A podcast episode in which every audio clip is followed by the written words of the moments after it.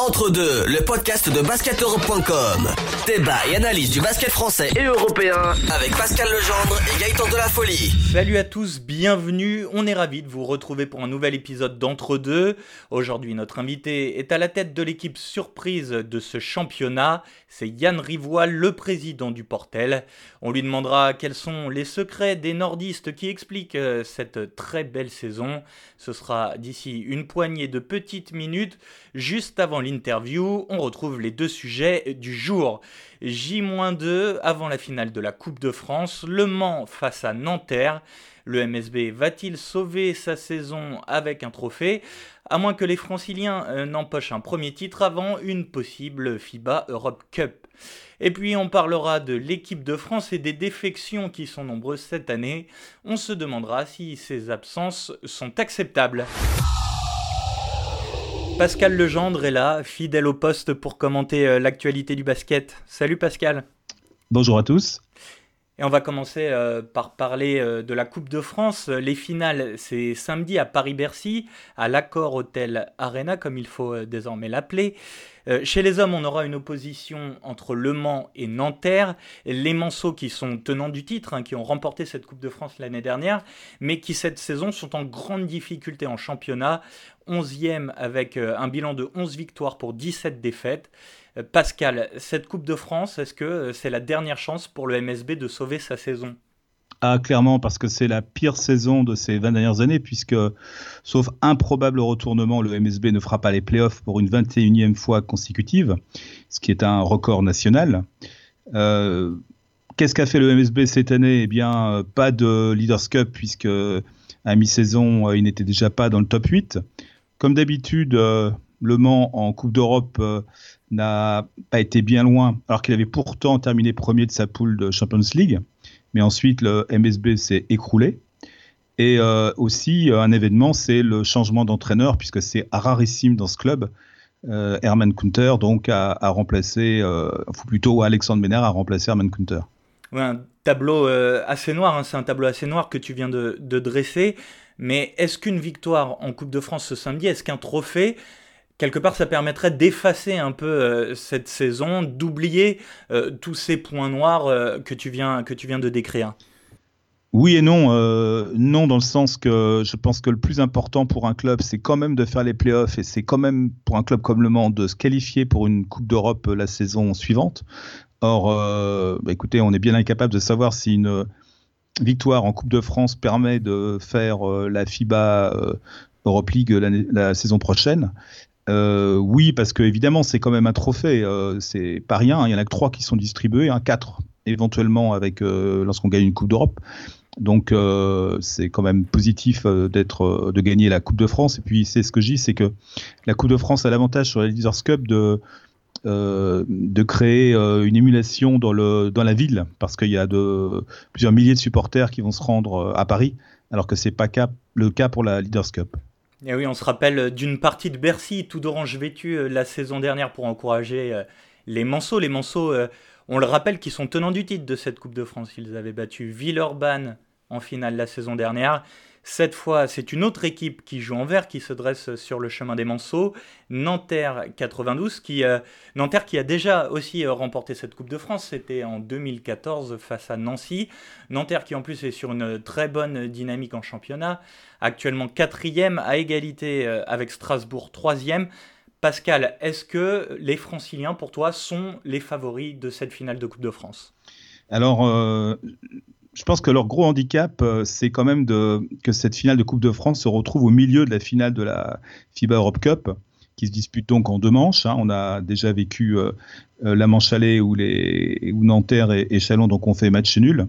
Alors ça, c'est un problème de riche, hein, c'est sûr, mais il faut quand même gérer la fatigue, la motivation. Je me disais que c'était un peu comme si vous deviez prendre un deuxième repas alors que vous n'avez pas encore terminé le premier. Et donc, j'aurais fait de, de Nanterre le grand favori euh, si ça avait été dans des conditions normales, mais là, effectivement, on va dire que c'est, allez, 55, 45, 55 pour Nanterre quand même. Alors selon toi, Nanterre, léger favori, euh, léger seulement parce que tu penses que euh, cette finale retour de FIBA Europe Cup qui se jouera mardi prochain à Nanterre, tu penses que cette finale peut-être psychologiquement déstabilisés n'est peut-être pas le bon mot, mais qu'ils seront peut-être un peu plus déjà tournés euh, vers ce match retour euh, que vers cette euh, finale de Coupe de France et qu'ils ne seront pas pleinement concentrés, pleinement impliqués dans ce match à Bercy face au Mans je pense que personne n'en sait rien. Pascal Donadieu a dit que de toute façon, à partir d'aujourd'hui jusqu'à samedi, ils étaient à 100% sur la Coupe de France. Mais ça, ce sont des envies de coach. On ne sait pas dans quel état d'esprit seront les joueurs ce qui est sûr, c'est que c'est pas bon quand même de disputer deux matchs euh, d'une telle importance euh, de façon si rapprochée et, surtout qu'ils ne sont pas de la même compétition parce qu'autrement, on sait bien que ça arrive à toutes les équipes de basket de disputer des playoffs et de façon très rapprochée. Mais là, c'est pas le même adversaire, c'est pas la même compétition. C'est quand même très curieux. Et finalement, il y a un petit peu de, il y a un petit peu quand même de temps entre les, entre les deux compétitions. Ce qui m'inquiète plutôt, c'est après pour la finale retour. Euh, de, Coupe d'Europe parce que là, euh, ils auront accumulé encore plus de fatigue avec la finale de la Coupe de France, qu'ils ne pourront pas fêter s'ils si, la gagnent. Hein, c'est pas indiqué de faire des nuits blanches. Et puis, euh, après, donc c'est quand même très rapproché quand même pour, pour cette manche retour. Eh bien, verdict de cette finale de Coupe de France ce samedi à Bercy, finale à 19h30. Ce sera diffusé sur SFR Sport 2. Et juste avant euh, la finale des hommes, on aura la finale féminine qui opposera Charleville-Mézières à Bourges. Quel visage aura l'équipe de France cet été? On rappelle euh, que Tony Parker, Florent Pietrus euh, et Mike Djellabal ont pris leur retraite après les Jeux Olympiques de Rio. En ce qui concerne l'Eurobasket, qui débute le 31 août prochain, euh, la liste des incertains ne cesse de s'allonger euh, ces dernières semaines. Rudy Gobert, Evan Fournier, Adrien Moherman. Euh, Nicolas Batum, lui, a déjà annoncé un forfait clair et net. Pascal Legendre, est-ce que tu comprends le choix de, de Batum de faire l'impasse sur cet été en bleu? Alors, je voudrais dire trois choses en préambule. premièrement, nous sommes dans un pays de liberté et chacun a le droit de porter le maillot de l'équipe de France ou pas. Deuxièmement, je ne sais pas euh, dans quel état est le corps de Nicolas Batum et s'il a besoin de repos cet été. Je ne suis pas médecin, je n'appartiens pas au staff euh, euh, de Charlotte. Troisièmement, c'est la première fois que Nicolas Batum dit non à l'équipe de France. C'est à souligner. C'est vrai. comme il faut le rappeler, il avait quand même fait le maximum l'année dernière pour participer au tournoi de qualification olympique à Manille. Et euh, également, j'aimerais rappeler que on juge la carrière euh, de Tony Parker à, à, juste raison exemplaire en équipe de France, mais il a aussi euh, fait des impasses parfois sur des compétitions. Voilà. Euh, tu fais alors, bien rappeler tout ça. La question, c'est le problème, c'est quoi? Eh ben Pour moi, le problème, il est très simple, c'est la NBA le problème. Parce que la NBA, elle a des règles qui n'obéissent pas à celles de la fédération internationale, contrairement au football, où un footballeur a besoin de disputer les Coupes du Monde et les Championnats d'Europe pour que sa valeur marchande augmente, pour que ses sponsors soient satisfaits. Pas un joueur de NBA. Au contraire, la, la plupart des franchises NBA préfèrent que leurs joueurs se préparent chez eux. On peut arguer qu'un championnat d'Europe, c'est très relevé et que c'est ainsi la meilleure des préparations. Peu importe, c'est comme ça. Sous la présidence de Donald Trump, c'est l'Amérique d'abord. Et si les Charlotte euh, Hornets ont offert à Nicolas Batum un contrat faramineux de 120 millions de dollars, ce n'est pas pour qu'ils écoutent la Marseillaise en Finlande et en Turquie, c'est pour qu'ils soient performants avec leur équipe. Oui, ce que tu décris, c'est un raisonnement qui risque aussi de s'appliquer pour Rudy Gobert, qui a signé euh, un contrat record avec euh, Utah Jazz et qui, euh, malheureusement pour lui et pour son équipe, s'est blessé lors du premier tour des playoffs. il risque aussi d'être contraint par sa franchise à se reposer cet été. Oui, bien sûr. C'est le même, euh, ça obéit à la même logique américaine. Hein. Je dis toujours cette expression Monsieur paye, Monsieur s'amuse.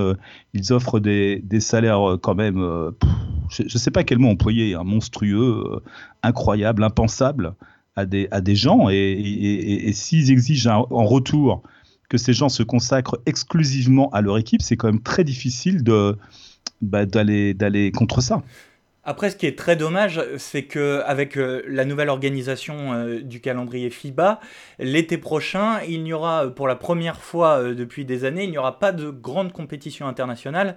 Il y aura seulement des, des fenêtres avec des matchs de qualification pour le prochain mondial, mais il n'y aura pas un long mois de préparation suivi d'un long mois de, de, compétition.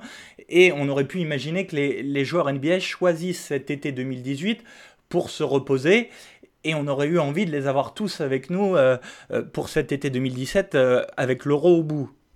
Ah mais je le conçois totalement, c'est ce que j'espérais comme je pense tous les tous les fans de basket. Hein, mais je connais suffisamment Nicolas Batum pour, pour savoir qu'il aimerait jouer avec l'équipe de France, qu'il sait ce que c'est que de jouer et gagner pour son pays, et qu'on a des, des, émotions extrêmement fortes.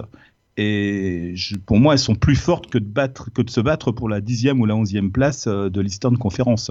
Donc je pense pas que le, le, le problème soit là. Il faut dire aussi parce que là, on, parle beaucoup des joueurs euh, qui risquent d'être absents ou qui ont déjà déclaré forfait, mais il y a aussi de nombreux joueurs majeurs de l'équipe de France qui, qui, eux, seront là, qui ont dit qu'ils étaient motivés. Je pense euh, notamment à Nando De Colo, Geoffrey Lauvergne, euh, Edwin Jackson, Borisio, bien sûr, l'incontournable capitaine qui, qui, a dit qu'il serait là également. on aura quand même des bases solides à 7 euros. Oui, d'ailleurs, euh, à propos de Geoffrey Lauvergne, j'ai bien aimé euh, sa réflexion euh, lors d'une interview où il a dit que, en fait, lui, lui qui, avait, qui a connu les deux expériences, hein, c'est-à-dire l'Euroleague et, la NBA, il a dit que la plus dure des deux compétitions, c'était l'Euroleague, enfin que la, que la, saison la plus dure, c'était pour ceux qui faisaient l'Euroleague et qui jouaient en plus dans un championnat très compétitif national très compétitif. Euh, on sait très bien qu'en Europe, il n'y a pas de match euh, où on se repose. On est toujours à fond, contrairement à la, contrairement à la NBA. Euh, à, part, à part Borisio, qui effectivement est un cas complètement à part, on s'aperçoit quand même qu'il n'y a pas de problème du côté des joueurs qui disputent l'Euroleague. Le problème vient toujours des joueurs qui sont à NBA. Eh bien, on suivra cet été des Bleus avec grande attention et sachez, pour être complet, qu'avant de partir euh, pour la Finlande où ils disputeront euh, le premier tour euh, de l'Euro. Les Bleus auront environ un mois de préparation en France et vous pourrez les voir jouer des matchs amicaux, notamment à Pau, à Orléans et à Toulouse. Entre deux, le podcast de basketeurope.com. L'invité. Yann Rivoal est notre invité président du Portel, arrivé au club en 2007, coprésident en 2011. Avant de prendre seul les commandes en 2012, il a mené le club en proie la saison dernière. Bonjour Président.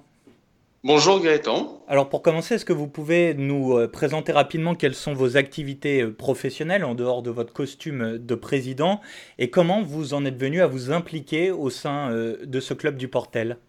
Écoutez, moi je suis pharmacien de profession, donc j'ai créé mes outils de distribution de médicaments et je suis tombé dans le, dans le basket et plus précisément euh, au Portel, puisque c'est un club que je connais depuis très longtemps, puisque je suis originaire euh, de la région.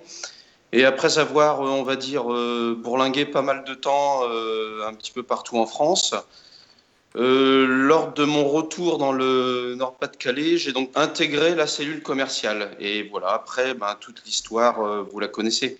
Mais vous aviez un rapport euh, particulier au basket ou est-ce que c'était euh, plutôt euh, l'envie de vous impliquer dans un club de votre région qui vous a poussé? J'avais pas de rapport particulier, si ce n'est que c'est un, sport que j'aimais bien. C'est une, on va dire, un état d'esprit que, que j'aimais. Et j'ai toujours été plus ou moins supporter de, quelques clubs du Nord-Pas-de-Calais. Et j'ai toujours aimé cette ambiance un peu festive euh, qu'on retrouve pas ailleurs en fait. Et donc euh, c'est ce qui m'a incité à, participer à l'aventure. C'est les opportunités qui se présentent, c'est de, multiples rencontres avec euh, des gens très intéressants. Et puis voilà, puis on en est là. Aujourd'hui, on savoure chaque moment. Justement, en parlant de, moments euh, à savourer, euh, le Portel, cette saison, c'est le deuxième plus petit euh, budget de Pro avec un peu moins de 3 millions d'euros. et pourtant, vous réalisez une saison remarquable. Actuellement, vous êtes huitième avec un bilan équilibré, hein, 14 victoires, 14 défaites. la semaine passée, on vous a vu tenir tête à Chalon. Avant, on vous a vu corriger l'Asvel dans votre salle. L'Asvel, dont le budget est plus du double du vôtre. A envie de vous demander quel est votre secret euh, pour une telle réussite? Bah, en, fait, on a plein de secrets, mais on ne va pas les divulguer, vous savez bien. Euh, mais en tous les cas, le, sport, ce n'est pas toujours une question d'argent. Et en fait, quand on a, euh, on a construit cette équipe, on avait l'ambition donc déjà de, de, contredire un petit peu ce qui avait été imaginé par la grande majorité des, des, des clubs de proie, c'est-à-dire qu'on puisse faire l'ascenseur. Donc nous, on avait envie d'en laisser au moins deux derrière. Et donc, on a décidé de recruter des, bah, des joueurs, vous savez, avec plus un, un pédigré Pro B, joueurs dominants Pro B. Donc, ça veut dire euh, des tarifs beaucoup plus accessibles. Et surtout, on a, on a des joueurs qui ont euh, pleinement adhéré au, au, système de fonctionnement du coach. C'est-à-dire, c'est un fonctionnement qui, euh, qui repose sur le travail, sur le travail à outrance. Et c'est vrai que je peux vous dire que tous nos joueurs euh, en fait, quand, si vous voulez, quand il y a des, séances d'entraînement, ils arrivent une demi-heure, trois quarts d'heure avant et repartent euh, une heure après en, en, faisant un petit peu de, un petit peu de travail, de, un petit peu de travail complémentaire avec des shoots, des, voilà, des, des travails à deux. Donc, je pense que quelque part, moi, cette position ne me surprend pas puisque c'est des joueurs travailleurs et vous savez que le travail finit toujours par payer. Et après, on, a souhaité euh, faire participer activement notre public, notre sixième homme. Eh bien justement, puisque vous parlez de la salle, je crois que Pascal avait une question sur le chaudron. Oui, ce que j'aimerais savoir, c'est combien de spectateurs on peut mettre effectivement dans votre chaudron? Est-ce que c'est vrai que vous en mettez 4200, mais qu'en en fait le maire aimerait euh, que vous limitiez la capacité à 3590 ah, écoutez, oui, c'est vrai que la, salle a une, a une, capacité de 3000, euh, à peu près 3600 places. Mais on a l'avantage d'avoir une, coursive, donc euh, entre les deux niveaux, qui fait qu'on peut mettre des, des, supporters debout et sur plusieurs niveaux.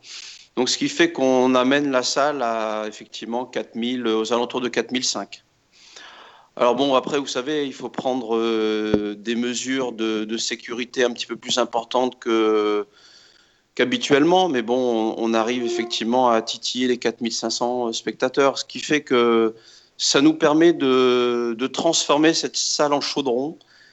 Et quand on voit un petit peu le... Parce que ce qui est quand même extraordinaire, c'est que, c'est que dans cette salle, vous savez, c'est pas un hasard. Euh, on va dire, bon, tout le monde ne se connaît peut-être pas, mais il y a 60-70% des, gens qui se connaissent tous. Et donc, on vient, on vient, à, la, on vient à la salle comme une, on va dire, euh, comme un spectacle, pour un moment à passer ensemble. Et c'est vrai qu'il y a le match de basket. Alors, quel que soit le, on va dire, le, résultat, euh, on passera dans tous les cas un bon moment. Et c'est ce qui fait que il y a cette atmosphère magique dans cette salle. Les musicos jouent un rôle important dans l'animation de, la salle. Alors, je voudrais savoir qui les compose. Est-ce que ce sont des professionnels ou au contraire des fans de basket? À la base, c'est la musicale porteloise. C'est quand même important de le souligner. Les, musicos, c'est à peu près une soixantaine de personnes. Euh, donc des musiciens qui viennent, euh, non seulement ils viennent de façon bénévole, mais en plus ils payent leur abonnement. Donc vous voyez, c'est quand même, euh, c'est quand même assez, euh, assez rare à souligner. Et c'est vrai que ben, la, salle vit au tempo des musicos. Et on a euh, une soixantaine de musiciens extraordinaires qui non seulement ont cette capacité à, à, faire vibrer la salle, mais à entraîner la salle avec eux. Et c'est ça qui est magique en fait. Vous parlez de l'ambiance euh, parfois euh, incroyable qui règne euh, les soirs de match. Est-ce que les joueurs sont aussi proches, sont toujours aussi proches du public qu'ils ont pu l'être quand le club évolue encore en national ou en Pro B? Ah oui, il existe toujours et c'est surtout c'est ce qui fait un petit peu notre marque de fabrique. Je veux dire, quel que soit la, on va dire le niveau, hein, vous savez, on est un National 2, National 1, Pro B, Pro il n'y a pas de raison que ça change. Les, nouveaux joueurs qui arrivent chez nous euh, ont vite fait de comprendre ce qui se passe au Portel et ils adhèrent pleinement au projet. C'est ce qui fait qu'il y a un lien fort, effectivement. On le voit à l'issue de, chaque match et en plus à, l'issue des dernières victoires. Ben, à quel point le lien peut être fort entre les supporters et les joueurs? Cette ambiance qui règne au sein du chaudron, vous l'avez dit, ça permet euh, parfois sportivement de renverser les matchs. Est-ce que ça permet aussi euh, d'attirer euh, des nouveaux sponsors, des nouveaux partenaires? Alors effectivement, cette année, on a le, on a l'ambition de d'attirer des sponsors nationaux, parce que vous savez, le, le Portel, c'est quand même une, un petit village de 10 000 habitants. Nous n'avons pas fusionné le club, nous sommes tout seuls comme des grands, si on peut dire. Et même si on a quand même une multitude de ce que j'appellerais de petits sponsors, mais sans être péjoratif, qui fait que le club aujourd'hui existe. la présence de, de, sponsors nationaux nous ferait passer encore un cap. Et c'est ce sur quoi on, on travaille euh, depuis quelques semaines. Pascal, justement, tu avais une question à propos euh, de la situation financière du club. En début de saison, vous avez tiré l'alarme quant à la situation financière de votre club en disant qu'il vous manquait 300 000 euros pour clôturer euh, votre budget. Eh bien, je voudrais savoir ce qu'il en est exactement. Bah moi, si vous voulez, je, ne cache pas les choses aux supporters, aux gens, aux partenaires. Et en fait, si vous voulez, nous, on, savait qu'on était dans la capacité d'arriver au mois de juin, de constater qu'on allait avoir un, trou financier, même s'il était un petit peu moins que 300 000 euros, mais euh, on n'aurait pas été dans la capacité de, le combler. Donc j'ai préféré euh, jouer la transparence dès le mois de décembre.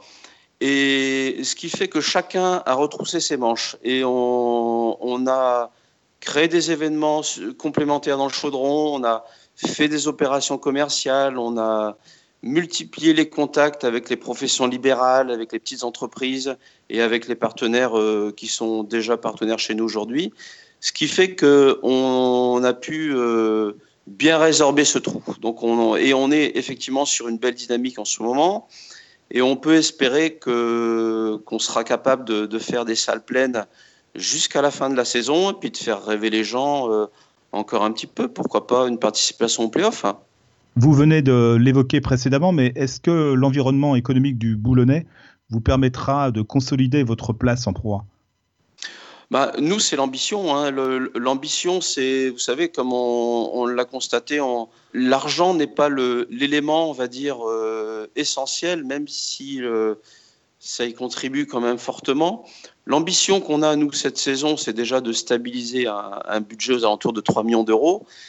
Et peut-être aussi, euh, il faut avoir la lucidité de, se dire qu'on a été euh, plus ou moins, on va dire, je dis bien plus ou moins, épargné par les, les, blessures importantes cette année, même si on a eu quand même quelques joueurs arrêtés.